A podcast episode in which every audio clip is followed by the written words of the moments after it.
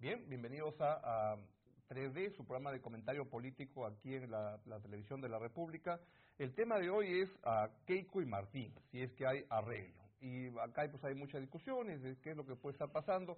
Había una semana, la semana pasada, que fue una trompera fuerte, donde Keiko Fujimori reveló que se había reunido dos veces con el presidente Vizcarra y luego han aparecido otras versiones de eh, los señores Klimper y Salaverry que se reunieron incluso antes de que sea mm, designado, nombrado este, jurara como presidente de la República y todo eso como que envenenó el ambiente porque el presidente Vizcarra respondió que en efecto se habían reunido pero que no lo dijo porque había un pacto de reserva y, y todo lo que ustedes saben. La pregunta es, esto puede cambiar, se pueden amistar en el camino y ayer domingo hubo como algunas señales, mientras hubo una entrevista de la señora Keiko Fujimori, más bien en un tono más dialogante, lo que ha sido su costumbre, el presidente Vizcarra lanzó una iniciativa de que va a recoger firmas, algo que puede tomar algún tiempo. Algunos han interpretado como que esto puede ser como un espacio para, para de distensión y conversar. ¿Creen ustedes que es posible o ya no hay acuerdo posible entre los dos?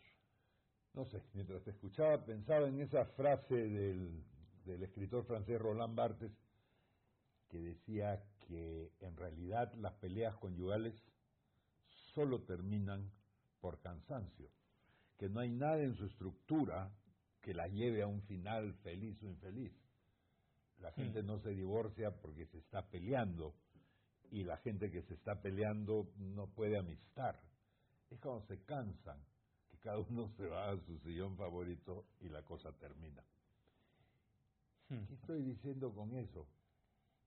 Que probablemente está comenzando, que quizá cometemos un error en pensar que esto se arregla, porque es arreglo lo que, está planteado ahí, que esto se arregla con una con una foto juntos o un abrazo o una declaratoria de guerra finalmente, sino que esto se va a arreglar efectivamente con cansancio. ¿Qué quiere decir en este caso? Que va a continuar con etapas más suaves, etapas más fuertes, y que al final mi vaticino es los dos se van a acomodar a una mala relación y el propio público nos vamos a acomodar a una mala relación. Puedo imaginarme a mí mismo o a cualquiera levantándose una mañana de domingo, mirando los periódicos y diciendo, ah, mira, están más cerca este fin de semana, el fin de semana pasado la cosa era más dura, pero ahora un matrimonio mal avenido. Así es, están más cerquita. Y entonces, mi respuesta a la pregunta que, tú has planteado es, eh, sí hay arreglo, pero no se va a parecer en nada ni al amor ni a la amistad. Bueno, ojalá fuera así. Es un escenario optimista, porque finalmente llegarían a un arreglo. Por ahora no se ve eso. Es lo que llaman los ingleses agree to disagree, ¿no es cierto? Se pondrían de acuerdo en no estar de acuerdo. Pero eh, yo creo que la iniciativa del presidente Vizcarra es eh, un paso más en la confrontación, la de recolectar firmas, la de ah. recolectar firmas, mm. porque eh, está poniendo nuevamente un plazo perentorio al Congreso para que aprueben el referéndum que él quiere, no el que el Congreso pueda eh, sacar ahí después de las discusiones que tenga, sino el que él quiere. Bueno, pero el que él quiere le está presentando como una especie de caprichito. el que él como presidente ha formulado. Ha formulado sin tener la capacidad de convocar un referéndum. El presidente no puede convocar un referéndum. O sea, se lo está imponiendo al Congreso. Pero la otra cosa es que eh, el Congreso está en una disyuntiva muy seria porque... ¿Cuál es? Imaginemos que no eh, aprueban el referéndum para diciembre como quiere el presidente, no por lo menos con los puntos políticos, sino solamente el Consejo de la Magistratura. Pero los puntos, el, punto es el de la reelección de congresistas, es el más polémico. Eh, no aprueban eso. Entonces el presidente empieza a recolectar firmas. ¿Qué implica eso? Implica un periodo de varios meses de pelea, porque la recolección de firmas es una campaña política, obviamente. Es una campaña política contra el queiquismo. Ya, pero hay que cuando le puede decir, ya Martín, recolecta tus firmas y cuando las tengas hablamos. Eh, no, pues, porque ya... Y, dos millones y pico, te demoras un buen tiempo. Eh, puede ser, pero si tiene los recursos del gobierno y el punto es, cuando llegas a tener las firmas, ya no tienes nada que, conversar con ella porque ya te impusiste. Entonces, ese es un escenario. Yo veo que es eh, peligroso porque alarga esa confrontación. Por eso, eso tu escenario, tu escenario es optimista. Ojalá que pudiera ocurrir eso. ¿Qué se necesitaría para que mi escenario cobre un poco más de verosimilitud, digamos? Que, que Vizcarra, yo te, te estoy escuchando así mientras hablo Tú me dirás que Vizcarra retire algunas de las exigencias que viene haciendo. ¿De acuerdo? ¿Qué tendría que hacer o retirar Keiko Fujimori? O sea, ¿hay efectivamente material para el canje, la tranza, el arreglo entre las dos partes? Mira, yo, lo, yo lo veo difícil. Tú siempre has dicho que eh, lo que plantea Vizcarra es para negociar, pero yo creo que lo único que él no puede negociar en la no reelección de congresistas, porque eso es lo que lo ha subido su popularidad. O sea, no el planteamiento del mm. Consejo de la Magistratura, la bicameralidad, eso, no le interesa mucho a la Igual lo podría negociar, yo me, sí puedo imaginarme la no reelección de cierto tipo de congresistas. No, pero no, pues pero la gente se le iría encima, porque lo que la gente quiere es acaemos con todos estos. Eso, pero yo creo que, el público aceptaría, aceptaría modificaciones bien planteadas al final eso es la política, porque si él no puede retroceder en un tema tan chico en el cual tendría mucho que ganar, bueno, pues estamos mal, ¿no? Bueno, la política es eso, tiene razón, es eh, negociar, retroceder. Pero tal como están las cosas... ¿Es el único tema en la, en la cancha de la negociación? Por ejemplo, el señor Chávarri, ¿es, negociable? Eso, por ejemplo. ¿Hay, más temas en la mesa? es negociable porque se le puede dar Eso, por ejemplo. Es, todo es negociable. Realmente este es un país que ha perdido toda noción de, de, negociación, de toma, de DACA. Además que todos, si uno los escucha a los políticos en, la lisa, todos parecen unos ideólogos, ¿no es cierto?, que están defendiendo principios y valores inamovibles. Todos han pasado por siete posiciones antes de llegar a la que ah, ahora ocupan y sin embargo hay cosas que no se pueden mover. Yo creo que todo está para ser negociado. Efectivamente, me vas a seguir oyéndolo porque no se me ocurre otra cosa. No, no, yo estoy de acuerdo contigo que todo está para ser negociado. No, lo que yo me temo es que los actores que están ahora no, lo en así. no lo entienden así, claro. Acaba de morir el senador John McCain, que era un republicano, y que era un hombre que hacía eso, negociaba en un sistema bipartidista y transaba con los demócratas y se ponían de acuerdo.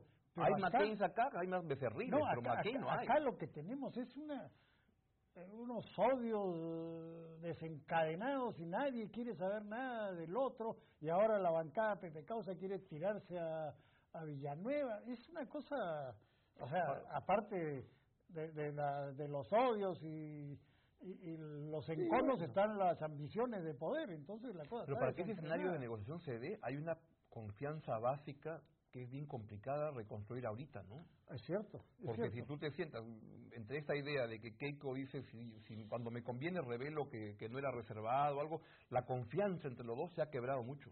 Pero mira, por ejemplo, 2006, Alan García amistándose con Rafael Rey y Antero Flores, que habían sido sus adversarios más enconados cuando él estuvo en problemas, cuando terminó su gobierno y durante toda la década Yo pensé que ibas a decir Alan García y, Chávez, porque la otra me parece más, sencilla con Antero y Rey, era más fácil arreglar. no era tan sencilla, igual los fujimoristas que lo habían perseguido. Y... Claro, claro. O sea, hay momentos en que gente que parecía que jamás iba a sentar a conversar, se arreglaron. Bueno, muchos consideran, no, eso es oportunismo, pero sí en la política, pues.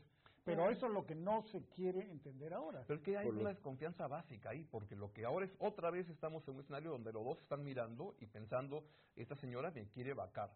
Y la, señora dice, esta, este señor me quiere disolver el Congreso. Así es. Entonces van así, y lo que pasa es que no hay confianza y en algún momento o, Vizcarra presenta su cuestión de, confianza, que es sacar la, pistola, o este, los keikos agarran y dicen, mira, acá tengo más este, promesas incumplidas, un mentiroso, y, se arma el toletole.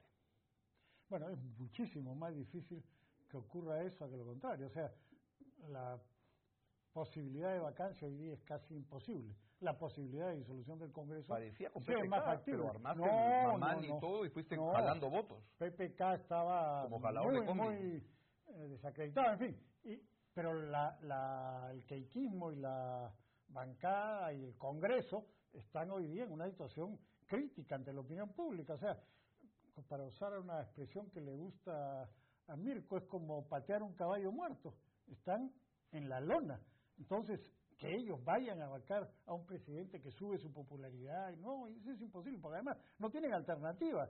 Mecha Arao sería peor para ellos y que, que Daniel Salaverry se convierta en presidente de la República, imposible. O sea, eso está fuera, por lo menos en el escenario del entiendo, está fuera. hay un arreglo, ¿no es cierto?, que consiste en que no se puede mejorar la relación y que tampoco se puede llevar la pelea a sus últimas consecuencias.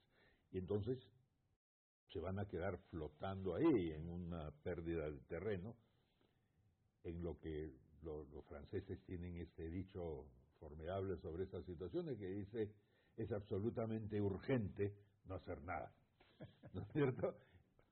Es urgente no hacer nada y por lo tanto vamos a ver una situación como esta en que podríamos repetir nuestro titular del programa dentro de un mes, dos meses, tres meses perfectamente bien. A partir de ese momento la gente va a comenzar a dudar de la sinceridad de esa pareja. Va a decir, se están haciendo los peleados, pero en realidad, ¿no es cierto? Un poco lo que decía Wallenstein de los rusos y los gringos en la Guerra Fría. Decía, sí, se pelean mucho, se pelean mucho, pero juntos eh, controlan el mundo, ¿no? Aquí hay un poco de eso, porque el otro factor es que la pelea, eh, Keiko Martín, vamos a llamarla, de alguna manera, desde que comenzó, y eso vale también para parte de lo de Kuczynski, deja fuera de la cancha a todos los otros actores políticos, ¿no es cierto? Los 63 congresistas, que antes eran más, pero que siguen siendo muchísimos, de Fuerza Popular, simplemente descalifican a los demás. Los demás no tienen nada que decir en absoluto. Y en el caso de Vizcarra, como Vizcarra puede estar amenazado y el Fujimorismo lo puede fregar, entonces nadie debe moverse, ¿no es cierto? Porque hoy día un ataque fuerte, ¿no es cierto?, contra, contra Vizcarra eh, es equivalente pues a ser bautizado como Fujimorista, ¿no es cierto? Supongo que tú coincidirás que eso puede estar sucediendo. A cada rato me lo dicen a mí. Por, por eso. Una manera elegante de plantearse. ¿no? Entonces, entonces ese también es un problema adicional. El, el, el, el, el desarreglado arreglo está reventando a todos los demás. Hay gente que, que está en la política pero no puede hacer política o no hace política. ¿No? Nosotros vemos partidos enteros que no presentan candidatos, que no presentan mociones, que no participan con proyectos, absolutamente nada. Bueno, el otro tema ahora es el que plantea Augusto. Eso Chávarri, la ¿no? Fiscalía de la Nación, no, las señales no son, pero hoy, lunes en la mañana han ido congresistas, todo el Congreso no eh, confirma, salvo APRA y Fuerza Popular, a pedir que renuncie el señor Chávarri. Que parece que es un tema capital para, para Fuerza Popular, que no se va a Chávarri. Claro, y bueno, los que defienden a Chávarri dicen que lo que pasa es que él va a destapar la corrupción de, de PPK, de Toledo, y que eso le va a No, no a solo Vizcarra. eso. Viste el mensaje a la nación, así como el de Keiko, el de Chávarri, que dijo, este, a mí me están inventando Ah, cosas. ese y ahora se fregó este gobierno porque el lunes en la noche le saca un montón de cosas. Nunca he visto un fiscal tan, este, tan mandado así. Eso ese lunes es hoy. ¿no? Hoy, hoy, hoy, tic-tac, tic-tac, dice que va a sacar un montón de cosas de la corrupción de este gobierno que lo quiere fregar. Ahora es terrible porque según la ley las denuncias penales son de oficio. ¿Qué ha hecho guardándoselas de esa manera hasta el lunes por la noche? Bueno, eso se le va a cargar a su antecesor, a Pablo Sánchez, obviamente, ¿no? Entonces, claro, ahí la cosa está que unos respaldan a Pablo Sánchez, otros respaldan a Chávarri, pero nadie los puede sacar porque no hay consejo de la magistratura. Entonces, estamos en un entrampamiento. Ha- Habría que preguntarse también si ahí hay arreglo o no hay arreglo, porque al No. final los dos se van a quedar ahí.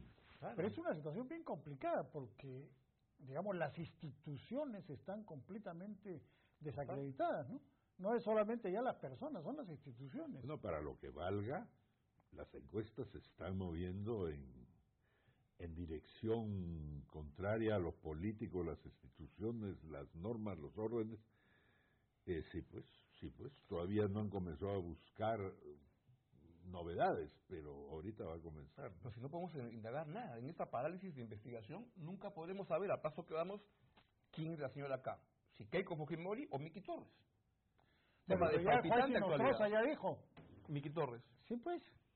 ¿Y qué ha dicho Miki Torres? No lo sé, pues eso es lo que todos estamos no, pues, esperando. Miki Torres estoy seguro que dirá que él no discute cuestiones de, de género. ¿No es cierto? que, que, no son propias de su función, ¿no es cierto? pues eso sí es la cosa más sorprendente que he escuchado en mi vida. Sí. Montesinos creaba mejores excusas, ¿no? mejores respuestas, le daba más, sentido. Porque Karina Beteta se identificó, dijo, yo soy la yo soy, acá. Yo soy la acá. Que tenía más razón que Miki Torres, claro, Claro, es Karina, pues. No, Ahora, lo que dicen entonces es que a él le dijeron que iba a ver una señora, pero cuando fue a la reunión se encontró con, con, con Miki Torres. Ah, bueno, entonces es una variante. M y K al medio. Es una variante que hay que tener en cuenta que se parece a cuando un miembro del Consejo Nacional de la Magistratura le dijeron que iba a ir, iba a, ir a una reunión con un congresista notable, prestigioso, y me encontré con Becerril. sí, pues. Pero en el caso de Miki Torres, hay que esperar que explique cómo se puede haber producido ese enroque de Torres, ¿no? El país espera una explicación. Bueno, ¿algo más que quieran agregar a esta...? Bueno, nada, que, que el compás de espera es negativo en sí mismo, que nosotros lo discutimos un poco con sangre ligera, ¿no es cierto? Eh, pero, pero que en realidad tener al país en vilo de esta manera tiene consecuencias económicas, políticas, sociales serias e importantes y que de alguna manera esto transmite la, la imagen de un gremio político eh, poco serio, poco hábil. ¿no es cierto?, que, que se siente más cómodo en los problemas que en las soluciones. Y que eso debería terminar. Y con una elección presidencial regional a cinco semanas vista que no agarra por ningún lado, este, no calienta y que puede tener unas sorpresas realmente increíbles. Bueno, va a ser como ha ocurrido en las últimas décadas, una fragmentación. Pero con un consistente triunfo siempre de los partidos locales, ¿no? Claro, eso es, claro. eso es, aunque vayan con la etiqueta de un partido nacional, son, son grupos locales. Sí, sí, sí, totalmente. Entonces podemos empezar a recolectar firmas para que se produzca la tercera reunión entre Vizcarra y Keiko, pues, ¿no? Ya que estamos pues. tan interesados en pues. la... Que además ya no tendría por qué ser una reunión secreta, no, podría ser una reunión social. En el Coliseo Mauta, con público y que vayan... Este, no en la casa de Camayo, eso sí, no, eso sí. No está, está, preso, aunque dice que pues, está, está, cantando últimamente mucho y que es el gran, el gran tenor de, de, de pedagogas. No me sorprendería. No me sorprendería. Bueno, creo que nos vamos, entonces, este, seguramente esta semana, tuitelo, retuitelo, en el Facebook, donde sea, compártalo con amigos y enemigos. Nos vemos la próxima semana.